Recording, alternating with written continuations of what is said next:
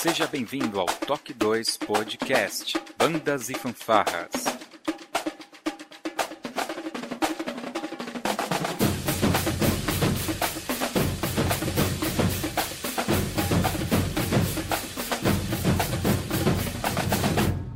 No ritmo da vida, na batida do coração.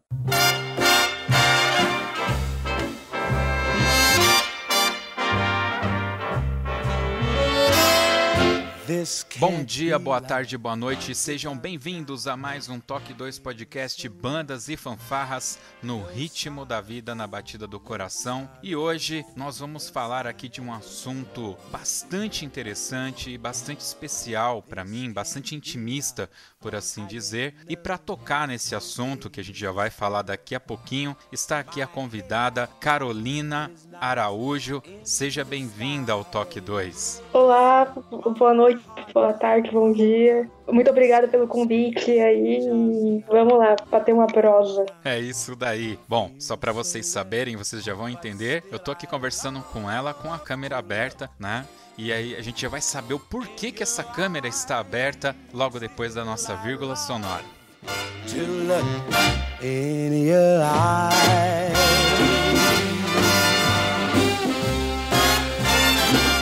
Olá,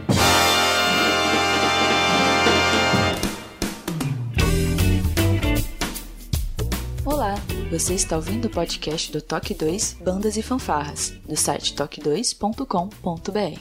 Você também pode ouvir os nossos podcasts através do aplicativo exclusivo do Toque 2, disponível para os sistemas Android e iOS. Para entrar em contato conosco, você pode acessar as nossas redes sociais através do nosso site ou então pelo e-mail contato@toque2.com.br.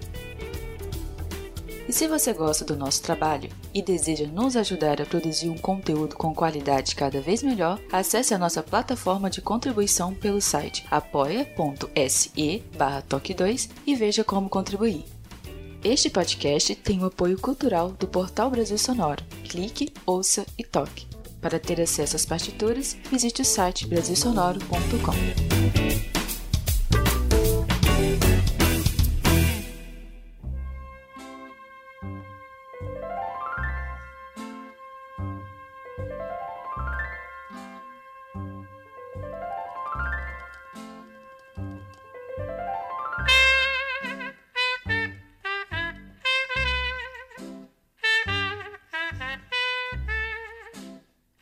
Muito bem, Carolina. Nós estamos no mês da mulher. É um mês bastante emblemático para mim, pessoalmente, e certamente para muitas mulheres que fazem a música acontecer no Brasil, né? E recentemente eu gravei um podcast especial do Dia das Mulheres, como a gente sempre faz, e a maestrina Célia Bittencourt, lá de Caieiras, da fanfarra do Walter, ela citou você. Poxa, Josisley, eu acabei esquecendo, ela se desculpou e falou alguma coisa de você.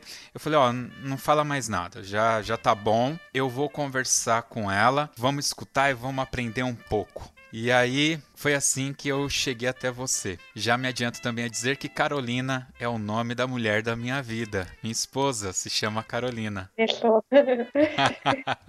Carolina, conta pra gente esse daqui. Eu não sei se ele vai sair como um soneto, se ele vai sair como um podcast normal, mas eu vou fazer as três perguntas que eu sempre faço. Eu quero saber o seu nome completo, a sua idade, eu sei que não se pergunta isso por uma dama, mas eu gostaria de saber. Qual a sua profissão, se é que você já tem uma profissão, você paga suas contas, né? Não sei. E a quarta, o quarto item aí, o porquê que você é tão especial? Por que que será que eu te chamei para participar desse podcast? Tá, vamos lá. A primeira pergunta, meu nome é Carolina Araújo Martins Siqueira. A minha idade é 23 anos. A minha profissão, eu sou musicista, mas atualmente não trabalho com música assim para ganhar dinheiro para pagar as minhas contas. A música é uma aula dali e outra aula dali que vai surgindo. É... E a quarta pergunta é que eu faço música em silêncio. Como assim música em silêncio, né?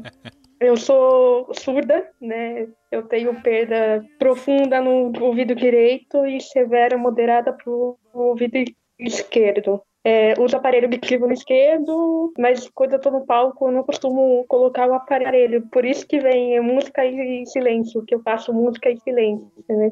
Porque para mim é silêncio e música para quem tá ouvindo, né? Essa é a resposta da, da quarta pergunta aí. Ah, eu tenho que confessar que eu tô um pouco emocionado em falar com você, porque a minha mãe, ela é deficiente. Né, ela também tem é, uma deficiência auditiva. Em off, aqui eu te perguntei como eu deveria tratar, se deveria falar surda ou deficiente auditiva, porque Vira e mexe, estou acompanhando minha mãe a algum médico e eu falo, ela é surda. E, e mais de uma vez o, a pessoa que está recepcionando fala, ela não é surda, ela é deficiente auditiva. isso é realmente muito impactante? Como que você trata isso? Então, é, eu trato isso como uma questão de opiniões mesmo. É, é, eu acho a palavra de, deficiente não é legal, no meu ponto de vista. É, eu, por exemplo, não gosto de ser chamada de deficiente, então eu sou surda, porque é, não tenho, em um dos meus ouvidos eu tenho 5, vamos falar em porcentagem, é, eu tenho 5% de audição. Então, assim, eu, eu literalmente sou surda. Eu sei que essa é uma palavra que incomoda muita gente aí, é, tendo a, a, surdez ou não tendo a surdez, né? Mas é, eu acho que é questão de opiniões mesmo. Como você gosta de ser chamado? É, por exemplo, eu, eu gosto que, se, que me chame Carol. Eu falo que quando me chamam de Carolina, parece que estão batendo, sabe? Quando eu escuto tudo, todas as letras do meu nome, eu falo, nossa, meu nome é muito comprido, então eu gosto de me chamar de Carol. A mesma coisa relacionada à surdez. Eu gosto que, chame, que, me, que me chame, que, e eu gosto de, de me referir como surda. É, mas eu acho que isso é a opinião de cada um, né? E a vida que segue, que o, que o melhor que fazer a pessoa feliz é, é o que contar, né? Como ela gosta de ser chamada. Puxa vida. E fala para mim, é, você já nasceu com a condição da surdez ou você chegou a ter uma, uma audição 100%? Então, é, eu nasci com perda leve e fui perdendo ao longo do tempo. Com quatro anos, mais ou menos, foi fechado o diagnóstico do meu otorrino, falando que a minha perda ia ser progressiva. Então, seria chegaria uma idade na minha vida que não teria é, metade da audição como é hoje. E o que, que ele aconselhou aos meus pais na época? Ou me colocar na fono para poder estimular a fala e a escrita, ou me colocar para fazer aula de Libras, né, que é a língua dos surdos aqui, segunda língua oficial do nosso país, né, inclusive. E o meu pai, que é surdo de um lado, que é, é surdo de, do lado direito, ele optou por estimular a minha fala. Aí a minha mãe foi na, acabou indo na dele também, mas deixou bem aberto para mim sempre em questão de querer aprender a língua de sinais e foi o que eu fiz. Eu falei, cheguei nela e falei, olha mãe, eu quero aprender a língua de sinais, né, isso com mais ou menos seis anos, mas eu também quero continuar na fono. Então a fala a escrita foi estimulada desde criança. E junto com a, a evolução da fala, se houve a, a evolução da, da perda, né, da, da surdez. Mas foi um, um, um trabalho feito com a minha fonoaudióloga que ela conseguiu encaixar, fazer um tratamento na qual eu pudesse falar sem me ouvir. Ela sabendo do meu diagnóstico, ela, ela fez todo um tratamento é, que envolvia meu torrino, que envolvia meu pai, minha mãe, meus irmãos e acabou acontecendo, né? Eu comecei a fazer fono com 4 e só fui ter alta com 15 anos. Então foram mais de 10 anos aí de fono, para estar tá falando do jeito que eu falo hoje. Como foi mais de 10 anos com a, com a perda, né? Com a surdez evoluindo, ela cada vez piorando até chegar no do que é hoje. Bom, e você se comunica muito bem, diga-se de passagem. Mas e aí, você aprendeu a falar em Libras? Sim, eu aprendi a falar em Libras, eu sou bilíngue, eu falo os dois. É bilíngue mesmo a palavra? Eu falo um americana também. Nossa, tá bem melhor do que eu. A minha mãe, ela chegou a estudar, minha mãe chegou a estudar Libras, ela faz alguns movimentos, mas ela tem um reumatismo, então a mão dela é bem torta, assim, então quando ela vai falar, ela parece o Carayan regendo o bolero de Ravel. Eu tive esse também. é, conhece o Carayan. É, É, e, e como que veio essa questão da música? apesar de parecer meio lógico, né? A gente se apaixonar por coisas que parecem que vão ficar distantes da gente e tal. Como que veio essa paixão pela música? Então, mais uma vez, aí meu pai entrando na história, né? Ele tocou é, corneta no, no, exército. Os sobrinhos dele, meus primos, é, são músicos por, por hobby, né? Toca, em, toca violão. O gênero que eles mais gostam de tocar é rock nacional. E eu sempre tive esse contato com a música na casa dele, seja através do disco ou seja na, nos amplificadores uh, dos meus primos. Né? Eu tinha uma mania de pegar o violão e tocar e sentir a vibração do violão, de ficar em cima da caixa do amplificador, de ficar perto da vitrola que ele tinha na época e tentar puxar o máximo de conteúdo musical para mim, né? E tanto que quando eu queria, quando eu falei para ele que eu queria aprender a tocar um instrumento, ele deu um maior apoio, ele me levou nas aulas, né? Eu comecei a estudar teoria musical na corporação musical da minha cidade. Eu sou do, de Santa Branca, interior de São Paulo, mas atualmente moro em São Caetano. Mas eu comecei a estudar música na banda municipal, a corporação musical Santa Cecília, que é de Santa Branca. Comecei no clarinete, não gostei muito não, fui pro trompete, aí fui até levando o trompete até as minhas épocas de fanfarras, bandas aí.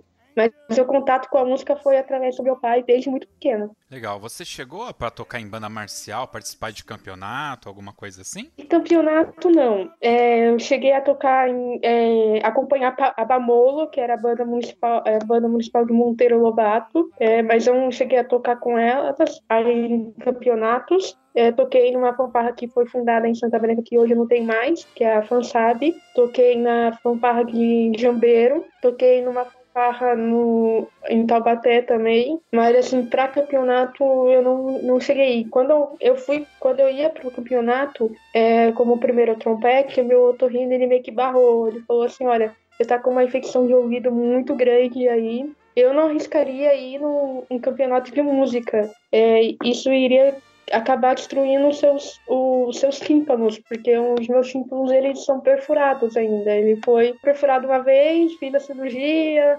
aí esse que surgiu pequenos furos, então ele achou melhor não ir. E eu não acabei indo, mas eu fui só para assistir mesmo. Muito legal. Hoje você. Você. Desculpa, você disse você tem 23 ou 26 anos? 23. 23, 23. anos. Você faz faculdade ou fez faculdade? Então, eu me formei na Fundação das Artes, estudei no curso livre, lá na, aqui na Fundação, fiz flauta transversal. É, iria começar a faculdade agora, mas com um probleminha na faculdade não conseguiu fechar a turma. Eu voltei a estudar para vestibular, que eu tenho outros planos aí no final do ano, para prestar a Federal de Pernambuco e é isso aí, estudando pra caramba pra conseguir ter uma nota boa lá e passar lá. Eu ia fazendo licenciatura em música, né? Que já estava na minha, na minha área. Ah, legal. Eu já dou aula para outros surdos, é, usando a, a, língua de sinais, usando português, usando a língua musical. Já estava na minha área, então eu optei por, por fazer a licenciatura, mas eu queria regência musical. Regência, meu sonho quem sabe.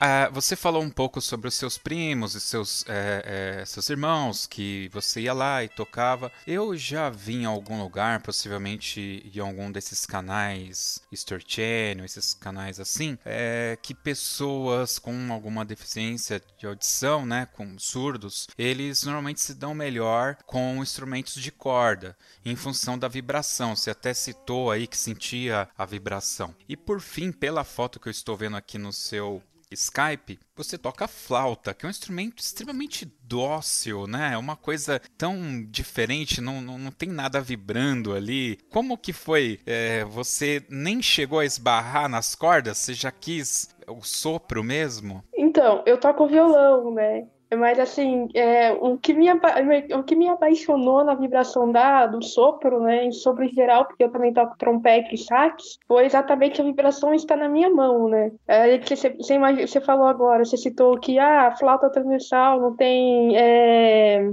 vibração. vibração. Pelo contrário, você tocando ela tem muito mais harmônico que um instrumento de cordas, é, dependendo do que você toca nela. Então, assim, é o que, o que me levou a, a, a, tocar flauta transversal é exatamente a vibração que vem na mão. A mão, ela, a, tocando flauta, ela vibra praticamente toda a mão. É uma coisa assim que que isso me apaixonou desde a época do guri, assim, quando eu comecei a fazer guri.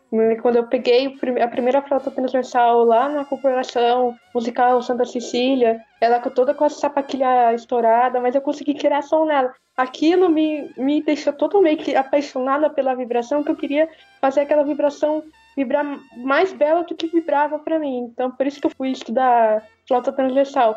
A flauta transversal eu estudei em, em outra cidade, eu estudei em São, em São José dos Campos também, do Paraíba. Saía da. Pegava, pegava um ônibus na rodoviária e ia para São José estudar a flauta transversal do Projeto Guri, no Polo Regional de São José dos Campos. E lá eu estudei durante três anos. E cada conquista que eu conquistava, é, no Guri eu já estava com a opção bem, bem debilitada eu achava aquela vibração da flauta no máximo, né? E foi quando a minha professora do guri falou, olha, tenta uma escola em São Paulo que você, se você já está gostando de tocar aqui no guri, imagina você se aprofundando no instrumento, né? Aí, como eu completei a maioridade, eu tive que sair do projeto e tentar as aventuras aí para São Paulo. Foi onde eu consegui a Fundação das Artes, né, aqui em São Caetano. É, então, o, o, instrumento ele veio mais por essa questão física mesmo, de pegar e tocar. Não teve nenhum gosto musical envolvido? Eu estou perguntando isso porque quem toca violão e toca flauta, eventualmente gosta muito de chorinho, né? Exatamente, exatamente. Mas mas, é, mas eu ainda vou no, no, no jazz, na bossa nova. Eu falo que eu não gosto que, que eu sou muito teimosa, que eu não gosto que siga uma partitura. Então eu olho aquela partitura e quero sair colocando nota nela. É algo minha, assim. Aqui na fundação eu estudei nos combos que tinha na fundação. É, inclusive tem um grupo que eu fiz, o, que eu participei do, do combo, que onde eu dou palestras, eu acabo levando eles comigo, porque é uma, é uma confiança que eu tenho neles em cima do palco, e eles têm em mim, e é, um, é um, uma sincronia que rola entre a gente. Eles, eles falam que eles são ouvintes, né? Eu, eles falam que quando tá comigo, eles também ficam surdos, né? Porque é uma coisa meio de louco, assim. Ele, inclusive, se comunica em cima do palco através da língua de sinais. É, se tem alguma coisa que eles acham que pode melhorar ali, eles fazem um sinal, ele que combina antes também e acaba acontecendo. Puxa vida, que legal. E então você é mais voltada pro jazz? Esse é o seu estilo musical ou você gosta de tudo? É, não, assim, eu gosto de tocar jazz, mas de ouvir eu escuto, eu ouço de tudo. Puxa vida, e você sabe, você falando, me ocorreu agora isso aqui.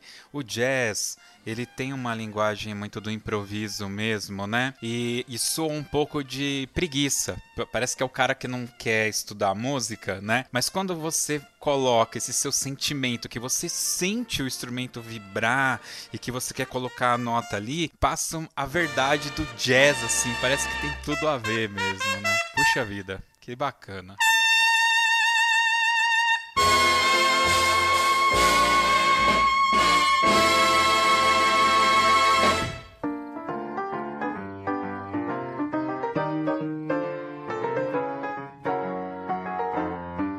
Vou para São Paulo, já que no Guri a galera não me quer mais, eu tô ficando velha, então vou, vou lá para São Paulo. Aí você vai lá e bate na porta da Fundação das Artes. A Fundação das Artes, ela estava preparada para assumir uma aluna surda e complementando, como foi para você como que é essa jornada de procurar uma escola e tentar encontrar uma escola que aceite uma aluna na sua condição? Então, para chegar na fundação foi um caminho aí meio percorrido, né? Eu conversando com meus professores, eles me indicaram o maestro Eduardo Carlos Moreno, que na época ele era regente da experimental de repertório aqui lá de São Paulo.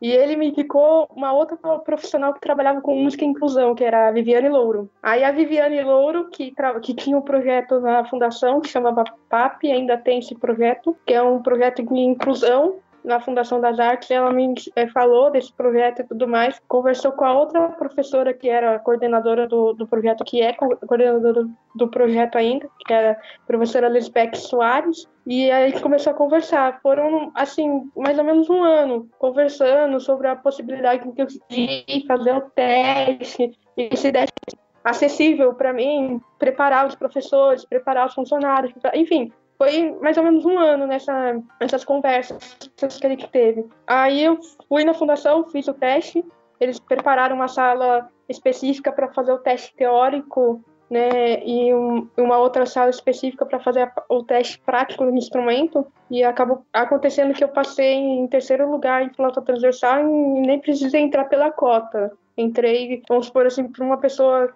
Não entrei pela cota, né? Entrei como se fosse uma, uma pessoa que não tem deficiência nenhuma, que não tem surdez nenhuma. Na Fundação das Artes, os professores não eram preparados para ter uma aluna surda, mas eles estavam totalmente abertos para, como ainda estão, para entender ou tentar entender o meu lado. Eu lembro que na fundação, quando eu passei, que o, o, o resultado de confirmação que eu passei no teste, foi na época mais ou menos que eu estava colocando o meu aparelho auditivo, adaptando o meu, meu segundo aparelho auditivo, minha segunda tentativa. E assim, eles foram super dispostos em ficar horas a mais comigo para tentar me passar o conteúdo de coisas que eu não entendi na aula, é, tentar aproximar, ter esse contato, até esse diálogo para tentar entender. Eu tinha aula de apoio, é, qualquer hora que eu tivesse dúvida, eu poderia chegar no professor e falar, olha, eu tô com dúvida nessa matéria, ah, eu preciso de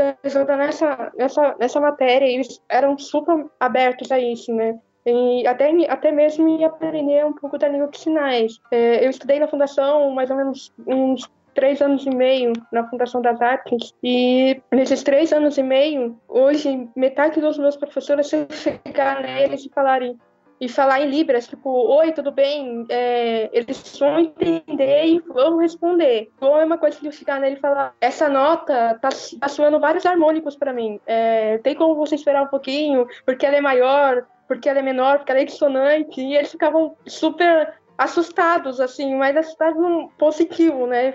Falava como que numa vibração numa nota tem várias vibrações e essas vibrações você sabe exatamente o que é, é maior, menor, diminuto, aumentada. Aí eu fui explicando que cada instrumento tem uma vibração para mim, que sempre tem um ponto de referência, que desse ponto de referência é, eu vou tirando as minhas conclusões e vai acontecendo. Eles sempre foram bem abertos em entender, não só eles, mas também o pessoal que estava na sala comigo, né?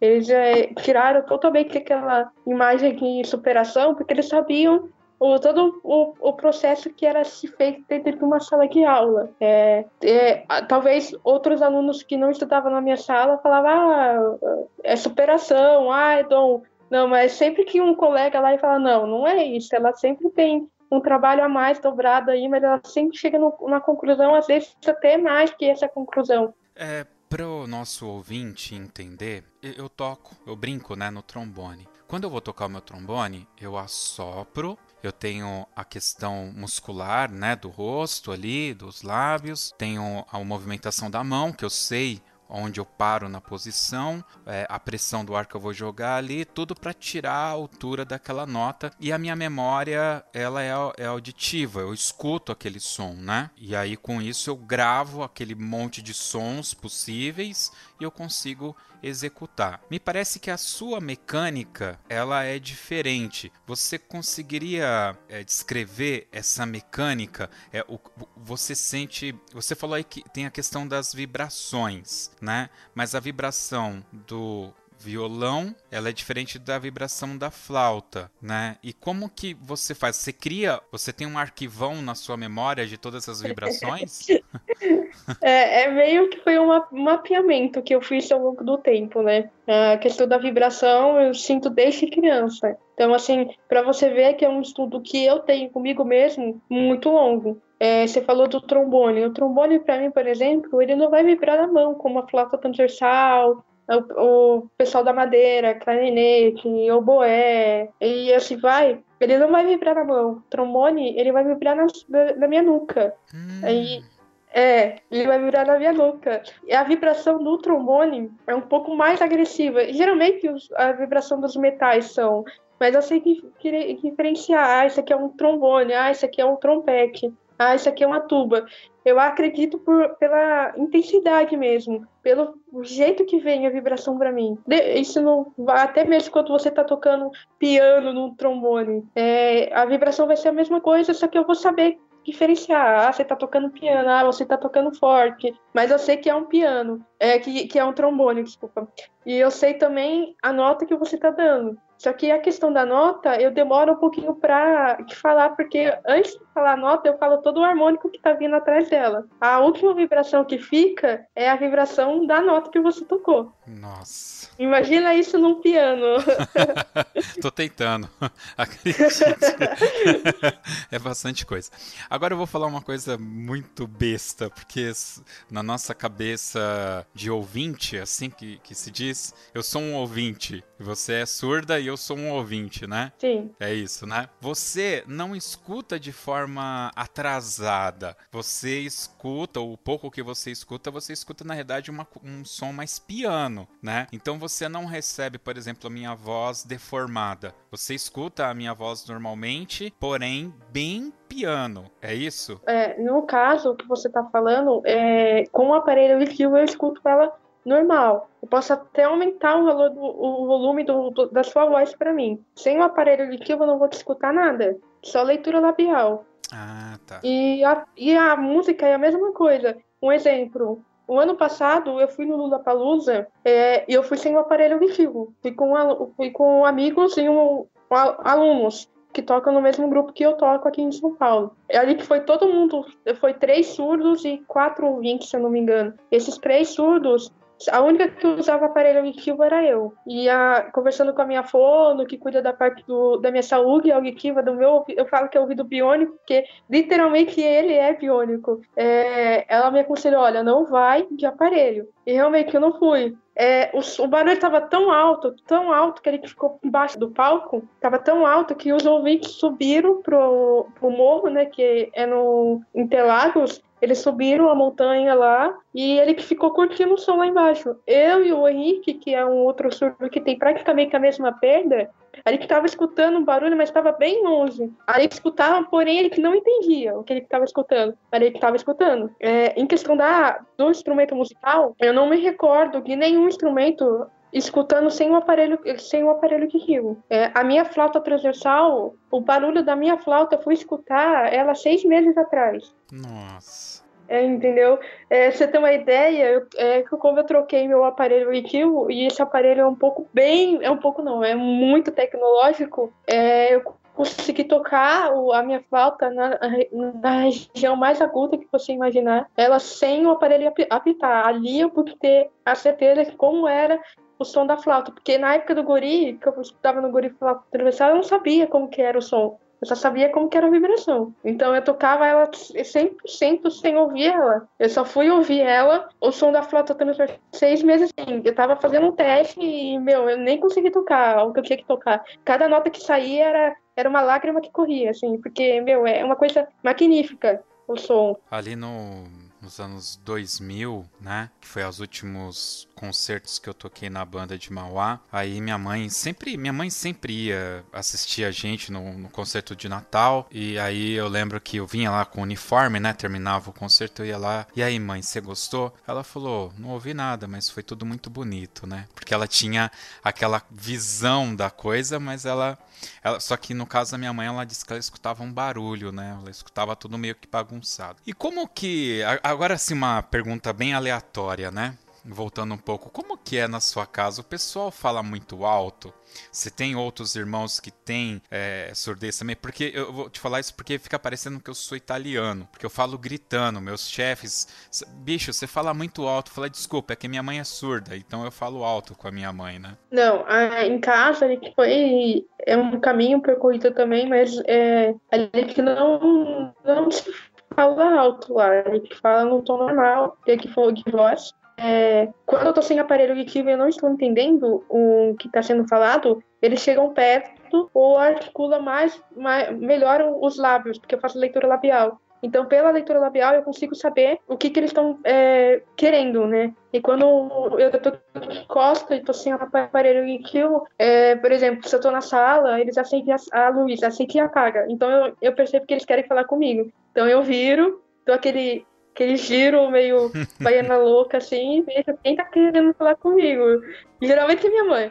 E ela acaba falando é, o que ela precisa ser falado. Mas é que não, não, não, não se grita, né, no, em casa. E quando é possível, eles acabam falando, acabam falando em Libras também, o, o, o que eles sabem falar, né. Mas, assim, em questão de gritar, é mais fácil no trabalho gritar do que em casa.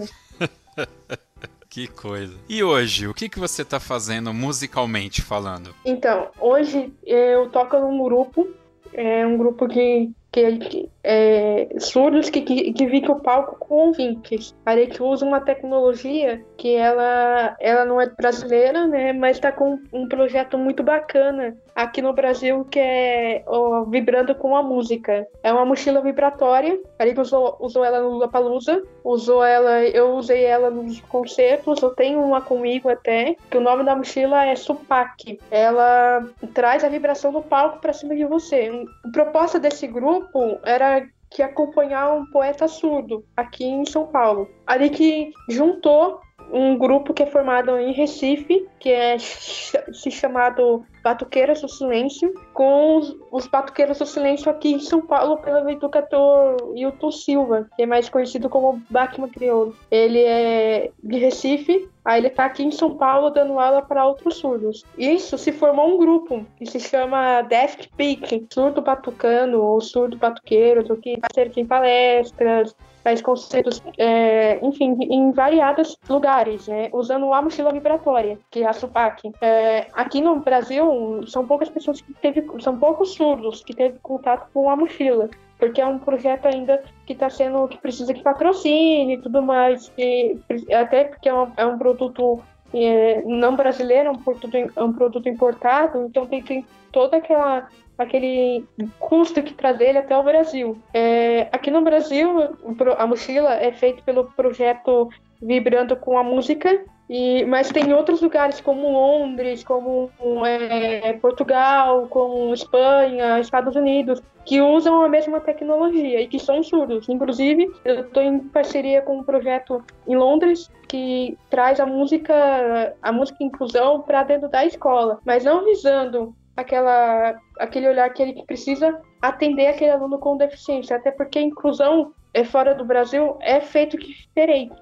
É, lá a inclusão são salas separadas, não é que nem, é, por exemplo, eu, eu sou surda, estou indo para a faculdade. Se fosse fora do Brasil, teria uma faculdade própria para surdos, não é misturado com ouvintes. E, e esse projeto em, em, Londres leva exatamente alunos com deficiência auditiva ou, ou surdez a salas de concerto para dividir bandas infanto-juvenil, é, para dividir espetáculos de dança, de ópera, tudo através da música. É, eu falo do projeto voltado para a surdez porque é o, é o que me representa. É, mas lá tem outros, outros projetos com surdez como é, panificaria, moda e assim vai, envolvendo a surdez. Falando em voltado à música, porque eu faço música, eu uhum. sou surda, então os projetos que é, acabam rolando parceria são esses. Legal, bacana. É, você falou que é uma mochila vibratória. Né? E como que é a, a, conexão da música com essa vibração desse equipamento? Então, é, necessariamente precisa de um transmissor na mesa de som, se você quer abrir a mochila para vários instrumentos, ou se você quer, que nem eu faço com os meninos, quando eu vou dar uma palestra, colocar, por exemplo, no baixo a gente coloca, eu conecto a mochila com o cabo P2, que é um cabo auxiliar, que é se conectado à mochila e conectado ao amplificador da caixa de som. E dá, mas daí eu vou sentir a vibração especificamente daquele instrumento. É, eu falo para os meninos que eu gosto de colocar no baixo, porque ele é, é meio que o meu marca-tempo. É, e é uma vibração gostosa que eu gosto de sentir, assim, e que vem mais rápido para mim sem harmônicos do que uma guitarra, por exemplo. Eu coloco na, no amplificador, coloco a, a conecto a mochila né, com o cabo auxiliar, o cabo P2, ou cabo de guitarra, é a mesma coisa. Coloca na, no amplificador, coloca na mochila, aí é só ligar a mochila e tocar, sentir a música. Ela também tem conexão com o Bluetooth, então, assim, por exemplo, se eu quero tocar, se eu estou estudando, por exemplo, individual, é, eu coloco o áudio lá que eu quero improvisar em cima, né? E ela vai estar tá vibrando nas minhas costas sem conectar cabo nenhum, só ligando o conectando ela pelo Bluetooth. Aí tem uma outra função na mochila que eu gosto também de usar, é, mas isso é para quem tem aparelhos auditivos é, com a, habilitados para essa tecnologia. É, eu gosto de colocar o Audiolink. O Audiolink é um acessório para quem usa aparelho auditivo que ele é, serve como microfone ou até mesmo fone de ouvido, dependendo do caso. Nesse caso que eu estou falando citando, ele vai servir para mim como fone de ouvido. Tem um outro lado na mochila, onde você coloca o cabo auxiliar, você pode colocar com um cabo também colocando o Alglink é como se fosse um fone de ouvido para vocês ouvintes. Para mim, é o Alglink que eu vou ligar, é, apertar o programa do meu aparelho e vai conectar automaticamente com o Alglink. Eu vou conseguir sentir a música e ouvir a música ao mesmo tempo, sem ter interferência nenhuma. E tocar junto com o que eu tô ouvindo e sentindo. Mas essa tecnologia que ouvir, não só apenas sentir, e ouvir sentir os dois, é, tem que ser compatível com o aparelho auditivo e com o Audio-Link, né? Se não for compatível, não tá certo. E para você ouvir, é a mesma coisa. Você vai colocar um fone de ouvido, vai colocar no ouvido, vai ouvir, vai sentir o que um surdo sente na sua vida real. Quando ele vai numa sala São Paulo, quando ele vai num, sei lá, em algum espetáculo, algum concerto que envolve música, você vai estar tá sentindo o que o surdo sente. Legal. Tem um filme, eventualmente você até conhece, Mr. Holland, meu querido professor. O filme, para mim, ele já é um pouco antigo, para você então deve ser, nossa, que filme chato, muito antigo, que você é bem jovem. E, e na história, pro ouvinte que não conhece, o filho desse professor ele é, ele é surdo, né? E aí vai contando lá a vida do professor e tal. E, enfim, em outro momento a gente fala do filme em todo. O ponto é, tem um momento que eles vão assistir uma apresentação e o filho dele tá participando. Não me lembro se era um coral, desculpa, mas realmente não me lembro. Mas eles tinham sinalizações por cores em cima do, do palco para que eles meio que se guiassem, né, por cores e tal. É, eu não sei acredito que sim, né? Aquilo deve ser uma tecnologia que existe ou existiu naquele período, assim como a sua mochila. Você conhece outras tecnologias que são usados por músicos é, surdos? Sim, é, a luz ainda é usada, sempre foi usada para educar ou ensinar música para um, um surdo. Fora a mochila, eu tenho o metrônomo é, visual, um metrônomo é, vibratório também, que eu posso ligar luz de LED e programar. Tempo 1 um, eu quero azul, tempo 2 eu quero rosa, tempo 3 eu quero verde, tempo 4 eu quero branco, e assim eu posso colocar ele em qualquer parte do meu corpo que ele vai estar tá vibrando aquela LED. É, inclusive, eu toquei em concertos usando um metrônomo, mas sem a LED. Mas esse também é um produto importado, né? É um produto que eu ganhei, na verdade. Ganhei de umas pessoas, de uns professores, né? Eles se reuniram lá e compraram esse, esse metrônomo e me deram como presente. Mas eu também não, não sei quem deu, sei que foi professores. E eu acabo usando muito. Mas também, é, para quem aquelas pessoas que não têm condições de ter, assim como eu não tive, tem um, um metrônomo que foi criado pelo Bachmann também, pelo Hilton Silva, que é um metrônomo feito com luz, é, luz luminária abaixo de criança, que é em cores diferentes. Eu não vou saber explicar especificamente como que é, como que funciona, mas é, é praticamente uma tábua com várias luzinhas, várias luzes que ele, ele liga numa tomada e aquelas luzes começam a piscar. E os surdos ele tem que bater o instrumento de percussão junto com a, com a luz. Quando a luz aceita, eles batem. Quando isso também vai dar cor. Quando a, a, a luz não aceita, eles, eles entendem que não é para bater. É a pausa. É, aí nesse, nessa tecnologia que o YouTube desenvolveu, ele consegue colocar compasso, figura rítmica, tudo para o surdo. Depois que esse passado, né, que, ele, que o surdo consegue tocar a sequência que ele programou no metrônomo, ele explica a figura rítmica, daí entra a parte te teórica. Por que a parte teórica depois e não antes? Porque o surdo ele tem que estar interessado primeiro para depois aprender a parte o que ele estava tocando. Isso não é um surdo que estuda numa escola de música, que leva a música como estudo sério, sério sim, um modo de dizer, que vai ali, que está estudando música, que vai estudar rítmica, percepção, teoria, assim, vai só está estudando um instrumento, é, depois que o surdo consegue tocar, alguns têm curiosidade, mas o que, que eu estou tocando? O que, que é isso? Aí que entra a parte da, da rítmica, a parte teórica. E isso é um, é um lema que eu levo também para minhas aulas. Percepção de rítmica, teoria, para outros surdos, para chamar a atenção deles primeiro, para tirar, para despertar a curiosidade deles, eu faço a parte prática primeiro e depois eu entro com a teórica. E a luz sempre vai ajudar a entender como que funciona o compasso, como que funciona a nota, como que funciona o tempo, o que é o que cada coisa. A luz sempre vai, sempre vai ajudar, sempre vai auxiliar. E isso é uma tecnologia feita por um maestro que você conhece brasileiro aqui, de perto. É, ele, ele é, é um professor, né? Que ele é educador. Ele é de Recife e está em São Paulo atualmente, trabalhando com com surdos aqui de São Paulo. É uma, uma coisa que ele mesmo que desenvolveu assim e chamou a atenção. Puxa vida, que bacana.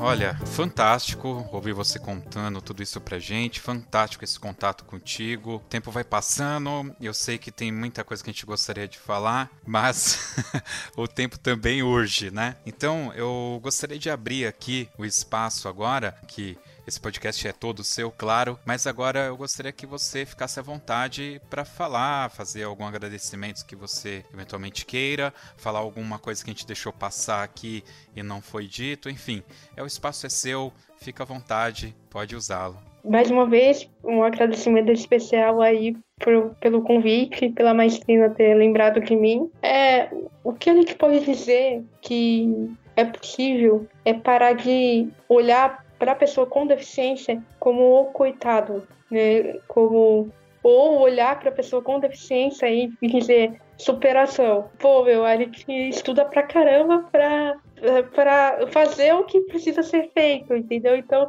eu acredito que não é superação, porque todo dia vai ter uma coisa. E é a mesma coisa para uma pessoa que não tem deficiência alguma fazer alguma coisa. Por exemplo, você pegar o metrô num dia que choveu pra caramba e chegar no seu trabalho inteiro. Isso é superação. Você superou um, um, um obstáculo e não por você fazer algo que todo mundo pensa que você não vai conseguir fazer ou que não é para você fazer que nem no caso uma pessoa surda fazer música. Beethoven tá aí, cara. Ele tem, vários anos aí e o cara é lembrado ainda pelas suas obras. É, e dizer que é, o mundo, ele tá aberto. Ele tá perto de tecnologias, ele tá perto de possibilidades de você ser feliz do jeito que você é. Ele tá aberto para pessoas que querem seu bem, que querem te ajudar em algum momento. Ele tá aberto para as pessoas fazerem boas ações entre elas. O que eu gostaria de deixar a mensagem aqui é que nunca duvide de uma pessoa ou de você mesmo, meu. Você é capaz, todos somos capazes de fazer. E é, e é isso. Se for falar, vai ter assunto aí pro madrugada inteira. Com certeza, com certeza. Eu ainda acho que você me enganou e que você não é surda nada, porque você fala muito bem, toca muito bem, se expressa muito bem.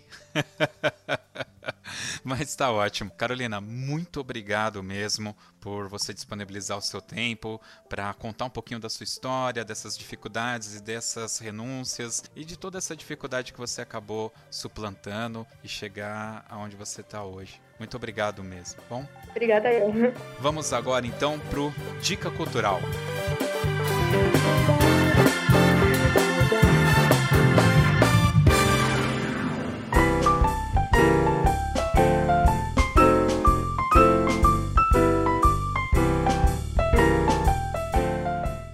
Momento do Dica Cultural é aquele momento que nós damos dicas de livro, filme, série, um método musical, qualquer coisa, né? Então você pode ficar tranquila. Aliás, o que, que você faz quando você não está musicando? O que eu faço quando eu não tô musicando? Difícil, sem uma pergunta, porque eu faço música o tempo inteiro. E tudo que tá lá na minha frente vira música, vira algum batuque, vira alguma coisa e, e assim vai. Mas é um momento que eu, que eu não faço música mesmo, mas que eu penso nela talvez, é quando eu tô lendo. Você lê muito? Eu leio, leio bastante. E eu, alguma palavra que me tira a atenção é que eu penso em criar alguma coisa para ela. Como eu, é, eu a fonoaudióloga e, e me alfabetizei em Libras, então tem muita palavra em, em português que ainda não faz muito sentido para mim. Aí eu fico perguntando, da onde surgiu essa palavra? Como surgiu essa palavra? Então eu busco ela. Buscando ela, sabendo o significado dela, eu invento alguma coisa que, que me representa essa palavra. Algum som. E geralmente é o que está na minha mão vai, é, seja no ukulele, seja na flauta, seja no batuque, acaba virando música. Caramba, que legal. Qual foi o último livro que você leu? O último livro que eu tô lendo ainda é a História da Música Clássica. Eu ganhei esse livro da minha fono e eu tô lendo até agora. É um livro grande. E o próximo que tá pra me ler ali é, é Harmonias Musicais. Legal. Eu tô lendo esse aqui. Você vai poder ver O Corcunda de Notre Dame, de Victor Hugo. Bom também, já li também. Você já leu? muito bom. Eu ainda tô aqui no comecinho. O Victor Hugo, gosto muito dos Miseráveis. E aí no Natal eu ganhei esse livro mas ainda estou lendo devagarzinho porque ele é um pouco gordinho. Bom. Filme, filme. Filme, é, é eu assisto quando eu tenho tempo, assim, mas é, geralmente eu gosto mais de, de assistir documentários, é, histórias relacionadas ao universo, ao mundo. O que, que você assistiu, assim, ao último documentário? A última, a último filme que eu assisti foi o Apollo 11. Acho que é um documentário, e... só não lembro é, foi o único, foi. Legal. Documentário, o último que eu li foi aquele dos gatos que eu assisti. Foi o dos gatos, não F os gatos. If the Cats, Don't Fuck the Cats, que, do, do Netflix, que é, uma, é meio policial, é uma história real, complicadíssima, uma história lá. Série, você não, você não assiste série então? Não, não assisto série. Poxa, tem uma série boa no Amazon Prime chamada Mother in the Jungle, que aqui no Brasil ganhou o, o maravilhoso título de Sinfonia Insana. Ah, já ouvi falar, mas eu não assisto série. mas é legal, você sabe, acho que é o terceiro ou quarto capítulo que o maestro pega a orquestra e leva eles para um bairro bem classe baixa, que seria, vai, uma favela, uma zona leste de São Paulo, coloca a orquestra montada e toca 1812. Meu, que esse capítulo foi muito bonito, assim, de ver, porque o pessoal saindo xingando, né? Se achando que todo mundo ia gostar. Muito bem. Então, vamos agora então pro nosso Toca na Pista.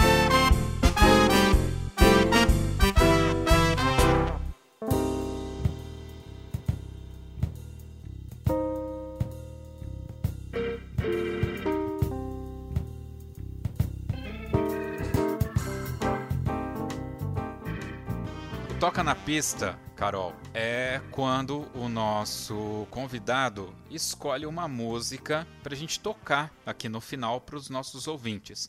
Só que não pode ser qualquer música mequetrefe, não. Eu quero aquela música lá do coração. Aquela música do coração que eu gosto muito de tocar e que muito, é muito significativa para mim foi a, a primeira música que eu realmente porque tentar tocar na flauta transversal, mas é o que eu não consegui me ouvindo é Lígia do Tom Jobim. Lígia do Tom Jobim? Eu amo aquela música, meu. Eu, eu, eu, escutei ela esses dias atrás. Eu fui parar para escutar uma, uma versão na flauta transversal. Eu fiquei, meu Deus. Foi exatamente a música que eu tava tentando tirar quando eu liguei meu aparelho EQ. É, e ficou muito marcado. Ficou muito marcado mesmo. O contato dela é esse emocional de estar tá colocando o aparelho para funcionar. E... Sim, porque no meu recital de formatura da fundação, a, uma das músicas que eu escolhi foi a, a Lígia. Só que eu, eu fiz uma versão de violão, baixo e flauta. E uh, foi o que eu mais vibrava para mim. Eu ia, eu ia pro piano, mas aí eu fiquei meio com medo de me perdendo as vibrações do piano. Acabei escolhendo um instrumento que vibra menos. Daí eu fui na, no violão. Olha, vai ser, acho que é a primeira vez que eu vou escutar essa música, então. Valeu pela dica. É, não, mas é, é muito bonito bonita, é muito bonita mesmo. Muito bem. Bom, pessoal, a gente conversou com a Carol Araújo, Mais uma vez, Carol, muito obrigado pela sua presença, pelo seu tempo. Esse é o podcast das Caróis. Tem a minha esposa, tem a Carol Panese, que tem aí um podcast com ela também, agora você. Estamos cheios de Caróis aqui. Você pode escutar os nossos podcasts através do nosso aplicativo para Android ou através dos aplicativos para o Spotify, Deezer. E eu gostaria de convidar vocês também a se inscrever no nosso canal de YouTube. Nós começamos a lançar agora alguns vídeos e nós queremos saber qual é a opinião de vocês sobre os nossos vídeos. Vai lá, assista, dê o, o, o joinha, assine o nosso canal e deixe um comentário para a gente estar tá melhorando, tá bom? É isso aí. E agora vamos ficar com Lídia, de Tom Jobim. Valeu. Tchau, tchau. Tá tchau, Carol. Tchau. Eu nunca sonhei com você. Nunca fui ao cinema. Não gosto de samba, não vou a Ipanema. Não gosto de chuva, nem gosto de sol.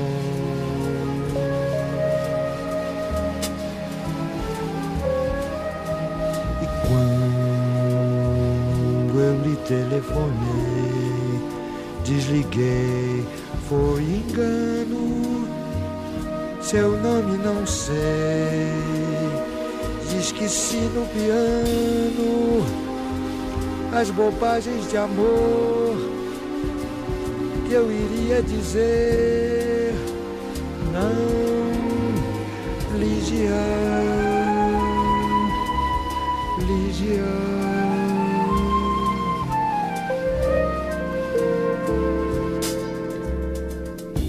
Eu nunca quis tê-la ao meu lado num fim de semana.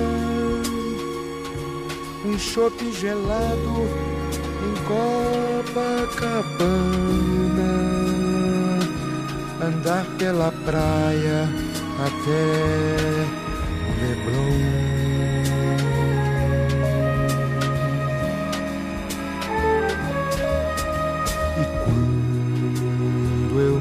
Apaixonei, não passou de ilusão. O seu nome rasguei, fiz um samba canção das mentiras de amor que aprendi com você. É Lígia.